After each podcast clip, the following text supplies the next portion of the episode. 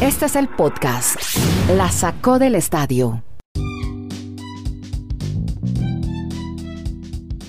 Hola, ¿cómo les va? Bienvenidos al episodio 613 de este podcast streaming que hacemos desde Chile, Colombia y Estados Unidos para hablar en 20 minutos y un poquito más de deportes americanos. Como siempre, hacemos el hashtag a lo que ya es tendencia en los deportes y que reforzamos a través de los contenidos de este podcast que hacemos streaming en audio.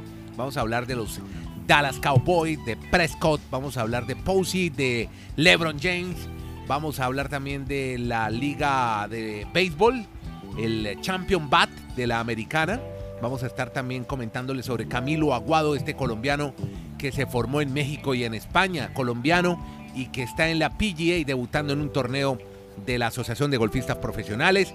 Locura en México con el Gran Premio de Fórmula 1, la presencia de Checo Pérez, el uniforme que nos llamó la atención a forma de mariachi, al estilo mariachi mexicano.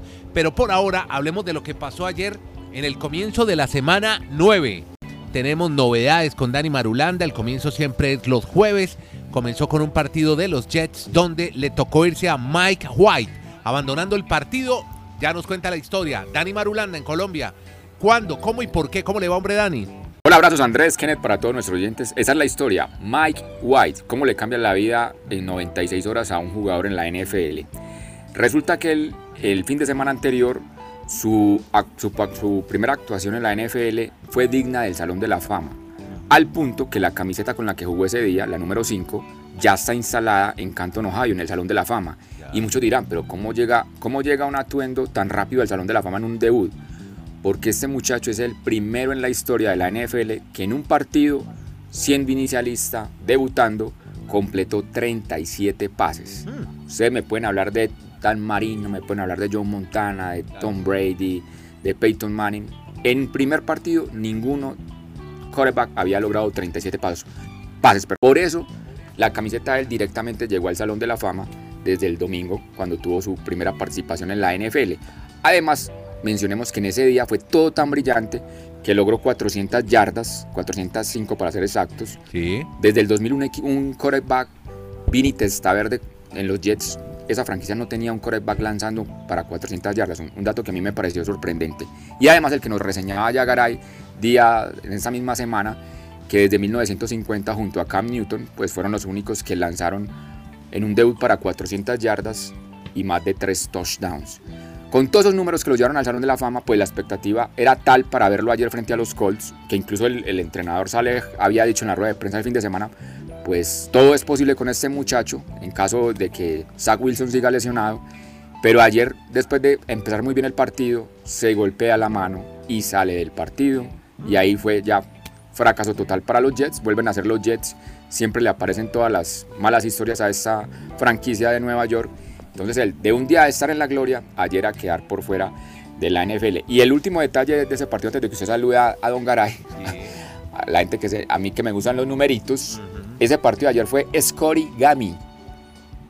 Nunca un partido en la NFL había quedado 45-30. No y a la gente tan desocupada que sí. busca esos números. O sea, nunca, sí, nunca ayer, ese resultado. Nunca se ha dado. Nunca. Se ha dado. nunca. No, es la combinación número es la combinación número 1069 en la historia de la NFL de un partido con un resultado diferente. 45 para los Colts, 30 para los Jets. Y si uno hace las combinaciones, no, es un, no son números difíciles que se den en un partido. O sea, después de tanta historia en la NFL y nunca se había dado ese resultado, sorprende aún mucho más. Muchos desocupados.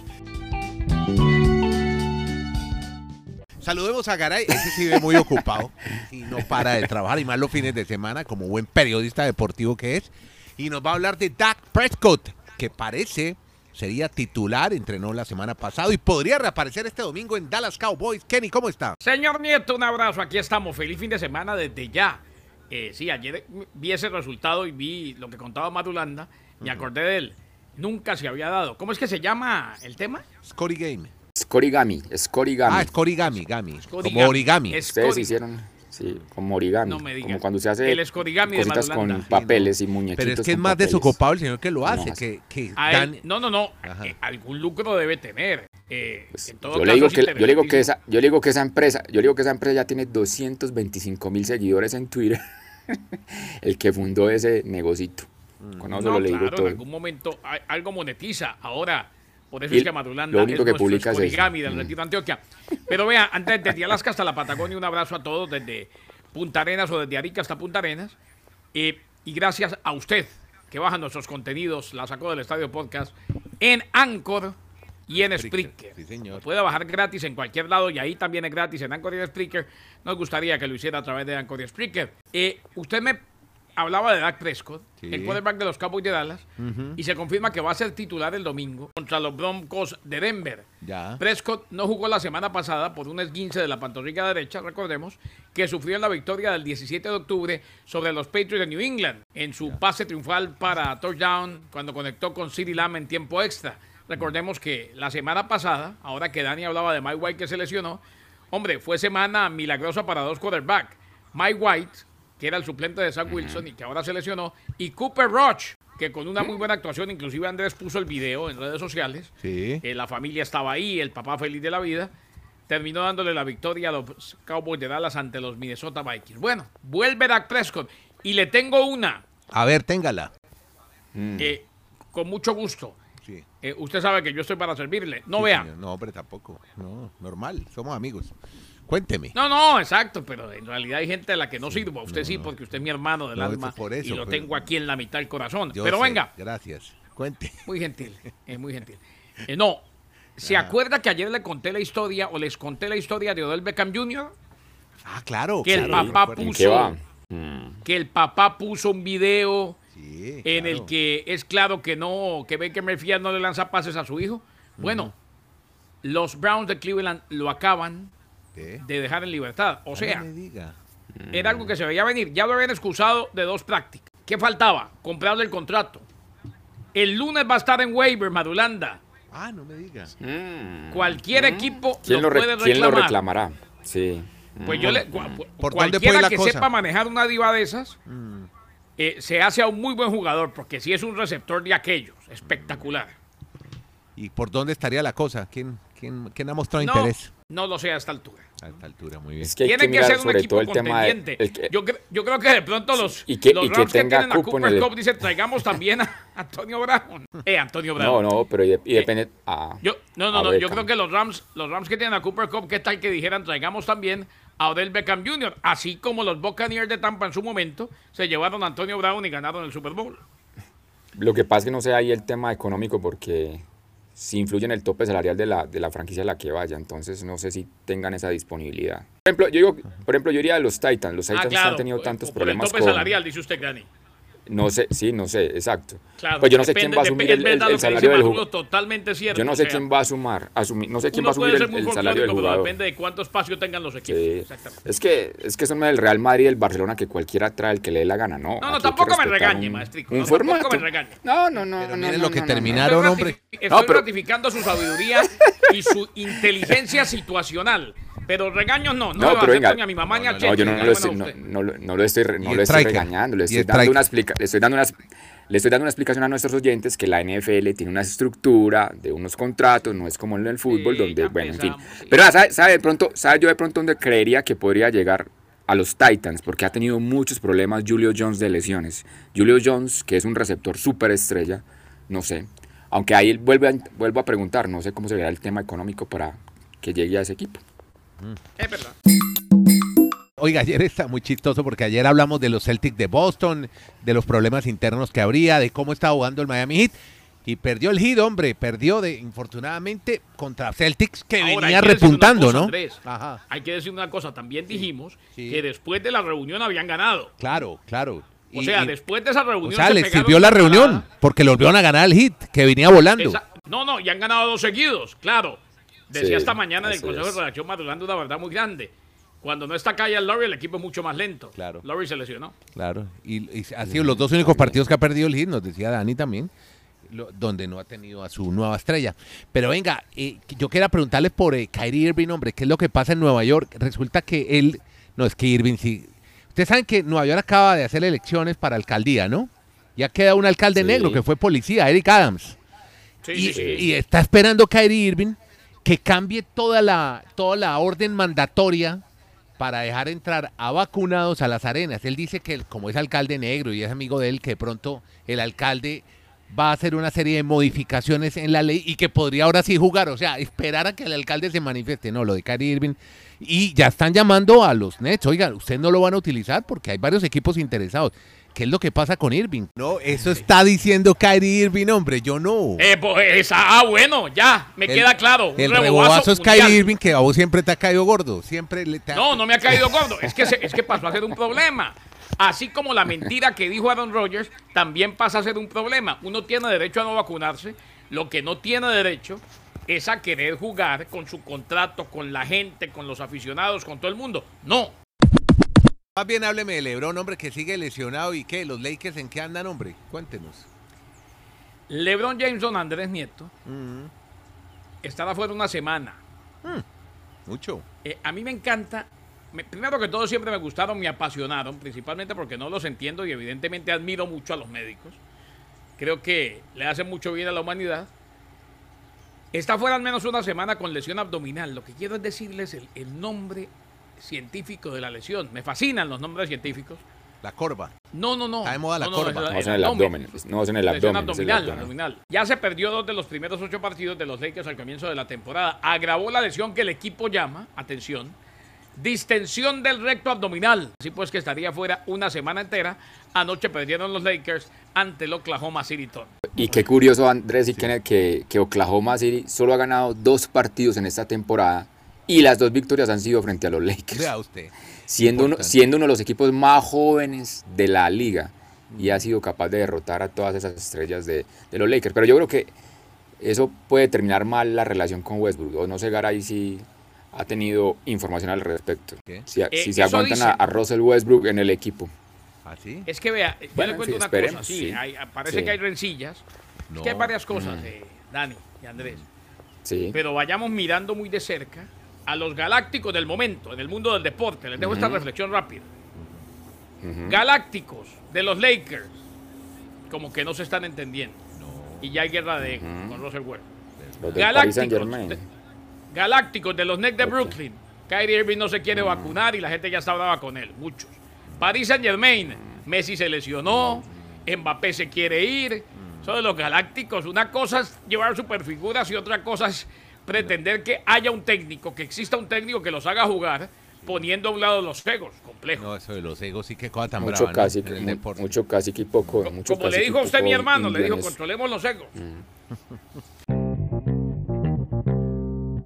Vámonos a MLB. ¿Quién pensaba que no íbamos a hablar después de la Serie Mundial de Béisbol? Y sí, ahí se están No, dando- es que hay una historia llamativa, bien, Andrés. Sí, por ejemplo, Hay una historia bien bonita.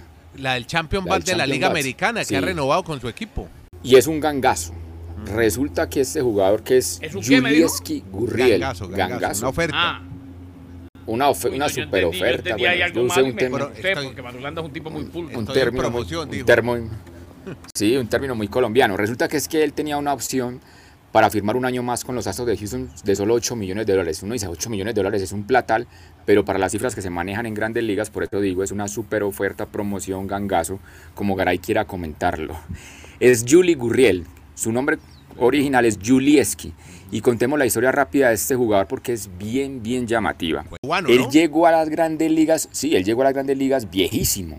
Si tomamos en cuenta que debutó a los 32 años, No cuando diga. normalmente un pelotero ya lleva una década jugando béisbol en grandes ligas a esa edad, Julieski llegó en el 2016 a sus 32 años a los Astros de Houston, donde firmó un contrato por 5 años con opción de uno más, lo que acabamos de reseñar. Pero esa trayectoria de Julieski, él empieza jugando con la selección de Cuba y representa a Cuba en múltiples eventos, desde todos los del ciclo olímpico. Incluso nosotros tuvimos la oportunidad de ver esa Cuba con este jugador en los Juegos Centroamericanos y del Caribe en, en el 2006 en Cartagena. Ah, sí. En esa, en esa época, estuvo acá en Colombia, en esa época. Julieski, sí, incluso ahí se le fueron a algunos amigos las luces de, de, de esa época de ESPN, porque lanzaron una información de que Julieski estaba pidiendo desertar en Colombia para quedarse y abandonar la isla. A la postre, pues eso se desmintió, él salió a aclarar que no, y después siguió participando en muchos eventos con Cuba, en Panamericano, fue campeón de los Juegos Olímpicos en el 2004 en, en Atenas. O sea, él siempre estuvo representando a Cuba en múltiples eventos, hasta que, yo no entiendo, después de los 30 años, yo pensaba que vivía muy bien en el mundo del béisbol cubano, sí toma la opción de irse con su hermano y desertar a, ¿Usted con la meta de ir a grandes qué? ligas. Que el beisbolista cubano vivía muy bien porque es que más de 10 años jugando con Cuba y representándola en tantas cosas y con tantas opciones de desertar y no lo Cuba- había hecho. En, Nunca en dio el Cuba, salto. señor Madulanda, nadie vive bien. Exacto. Bueno, pero no pensa, yo pensé que de pronto un Los deportista de, esa- de ese calibre, ese talante. Es que, es que él fue la figura, por ejemplo, en el Clásico Mundial, primero que se hizo en el 2006, él fue la gran figura, la gente Sí, de los lo medios de recuerdo. comunicación hablaba bellezas de él. Pero bueno, él- ya estaba alargando mucho la historia. Básicamente en el 2016 opta por desertar de Cuba en una serie del Caribe que se hizo en República Dominicana. Él se queda allí en República Dominicana como un mes, luego pasa a Haití, se queda otro tiempito allí y ahí ya consigue dar el paso a Grandes Ligas, lo firman los Astros de Houston y reitero, debutó a los 32 años en Grandes Ligas y este año ha sido su mejor temporada porque fue el champion bat, como usted dice Andrés, fue el líder en bateo en promedio 3.19 y va a tener otro año más con los Astros porque pues esa cifra es irrisoria para lo que maneja hoy en Grandes Ligas, los Astros van a seguir disfrutando del talento de este cubano. Óigame, ¿y la historia de Buster Posey qué? Cuénteme, porque es que yo estoy leyendo aquí que el tipo está muy adolorido. Eh, es parte de la razón por la cual se retira, pero ya estaban esperando en San Francisco una decisión. Se va un legendario, se va un receptor espectacular.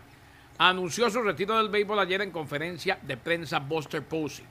Jugó toda su carrera de 12 años en grandes ligas en San Francisco. Tiene 34 años.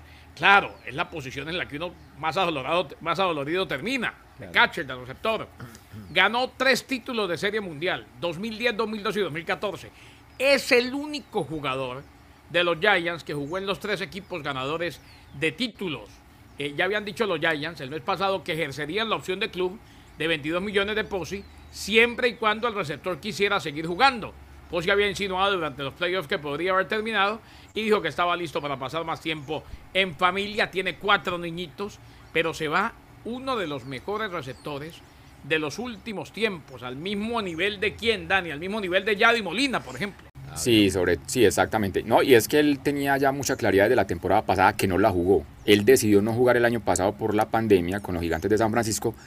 Eso le sirvió mucho a él, a- sobre todo el, el tener tanto tiempo en casa. Y como dice Garay, con su esposa tuvieron mellizos primero, que ya están un poco grandes, son dos chicas, y después adoptaron otra parejita también de, de mellizos. O sea, tienen cuatro hijos, entonces él decía que ya él quería compartir todo su tiempo con sus hijos, dedicarle tiempo obviamente a su vida familiar, y muchos pues, se sorprendieron que él haya jugado esta temporada del 2021, o sea, ya era lo que venía pensando. Y el dato más impresionante que tiene él en, su carrera en grandes ligas, para que lo escuche bien Don Garay, nuestros oyentes, son dos jugadores en la historia que han hecho esto junto a Posey. Fue elegido novato del año, fue elegido MVP y ganó tres series mundiales. Solo hay otro pelotero en la historia de Grandes Ligas que logró eso. El amigo Pete Rose, que no, fun- no, no funge por ninguna parte por los problemas que tuvo de apuestas. O sea, solo ellos dos en su hoja de vida lograron esa situación. Así de grande y de leyenda es Posey para la gente de los gigantes de San Francisco. Hay una historia buenísima con un golfista colombiano que estuvimos leyendo la historia en la página de la PGA. El tipo, pues estaba fuera del radar porque primero con el papá lo trasladan a España, no duran mucho tiempo allá, después se van a vivir a México, pero es colombiano y él empieza jugando en Colombia y de hecho ha ganado un torneo en Colombia y ahora se fue a vivir a Miami y le apostó a- muy a sus 30 años a entrar al PGA, ¿no? Así es, así es Andrés. Es un chico de esos deportistas que llegan a un deporte élite, pero a punta de sacrificio, de Exacto. esfuerzos, de valentía, de rebusque. Porque como él nos contaba, o, o lo hablamos anteriormente Andrés, él empezó a jugar golf a los 15 años, porque ya en ese momento estaba radicada la familia en México, entonces la mamá cuando iba a un centro comercial lo llevaba Sí. mientras que él se pudiera entretener a que fuera allí a un drive ranch, o sea, donde hacen el movimiento de pegarle a una pelota de golf y se empezó a interesar por el tema. Luego lo- logra, pues, con el paso del tiempo, ganarse una beca para Estados Unidos, una universidad muy pequeña, pues tiene buenos réditos allí y ya 12 años después de, de ese arranque, Sí. pues se le presenta el sueño de jugar por primera vez un torneo de la PGA. Pues fue muy mala la ronda para un golfista en la PGA, para lo que él tuvo, pero es el primer contacto y sobre todo tener a Camilo Villegas allí acompañándolo, dándole buenos consejos, la experiencia que ha tenido Camilo Villegas a este bogotano Camilo Aguado, que está disfrutando en Mayacoba, en México, su primera participación en un torneo de Y, la PGA. y hoy radicado en la Florida, ¿no? Que es como el eje del golf Sí. mundial, donde viven casi Sí. todos los grandes golfistas. Está ahí viviendo y conectado a ver si si logra entrar al, al- a jugar con los La grandes en el PGA. Bueno, bien por La Aguado. Florida tiene la ventaja que en cada la Florida tiene la ventaja que en cada condado hay un campo de golf. Claro. prácticamente. Cada cuadra. Eso, eso, eso, eso, eso aquí, por ejemplo, cuando Camilo irrumpió en la PGA, los periodistas se sorprendían. Como un muchacho de una región donde solo hay Dos campos, tres. dos camp- tres campos y medio de, de golf Rodeo, puede llegar a tener ese talento. Y el de Llano Grande, ¿no? Hay tres campos, ¿no? Grandes. Sí. Bueno, venga, ya Lo para que pasa es que solo tiene nueve hoyos y el golfito del retiro. Oiga, tenemos... Exacto, y el golfito de Dani Marulanda en el retiro. Podcast La Sacó del Estadio. En Twitter, arroba La Sacó Podcast.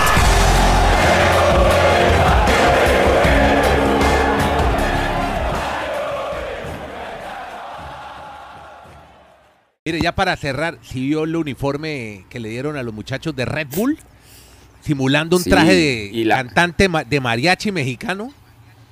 Buenísimo, ¿no? y No la si locura. Andrés, Andrés, la lo- sí, sí, claro, y la locura aquí en México es que hicieron unas pruebas con estos carros de la Fórmula 1 ahí en el Ángel. Ustedes saben esa calle mítica que Sí, tiene la Ciudad de México. muy famosa. Más de 100 mil personas agolpadas en esas vías por ver a Checo Pérez manejar ese vehículo. No, Pues obviamente el sonido, la adrenalina, la rueda de prensa, los periodistas no cabían el día anterior. Y obviamente pues ya hoy estaremos en los ensayos libres, mañana la clasificación y el domingo el Gran Premio de la Fórmula 1 con una locura, reiteramos lo que viven los mexicanos, añorando de por qué no Checo llegue a ganar la carrera. Pues es difícil teniendo a Hamilton, teniendo a Verstappen, pero por lo menos yo creo que podría ir al, al podium para que los mexicanos tengan una gran festividad todo el fin de semana con la Fórmula 1. Qué Y qué envidia me da Andrés de los mexicanos, qué envidia. sí, a mí sí que me da envidia. ambiente. México tiene, México tiene Fórmula 1, torneos De de, la. PGA, No. torneos de ATP, de la NFL, de la NBA, el No, béisbol. todo. Ningún Bueno, país, país. Y le- en, en- Latinoamérica tiene todo eso. Tiene un equipo Sí. que no va a jugar este año por el tema del COVID. No va a jugar en México, sino que se va a basar en Dallas Forward. En la G-League, en la Liga de Desarrollo de la NBA. Se llaman los Capitanes de Ciudad de Sí. México. Reitero, desde el Sí, año entrante va a jugar allá. Qué O sea, los equipos van a lo- ir allá. Sí. A ese lo podría enfrentar Jaime Chenique. Ah. Chenique, Chenique. Y hasta este momento el podcast la sacó del estadio desde Chile, Colombia, Estados Unidos con Kenneth Garay, Dani Marulanda y Andrés Nieto Molina. Buen fin de semana para todos. Nos encontramos en el próximo episodio el lunes, que hay muchas historias para contar de deportes americanos aquí en su podcast La sacó del estadio. Muchas gracias.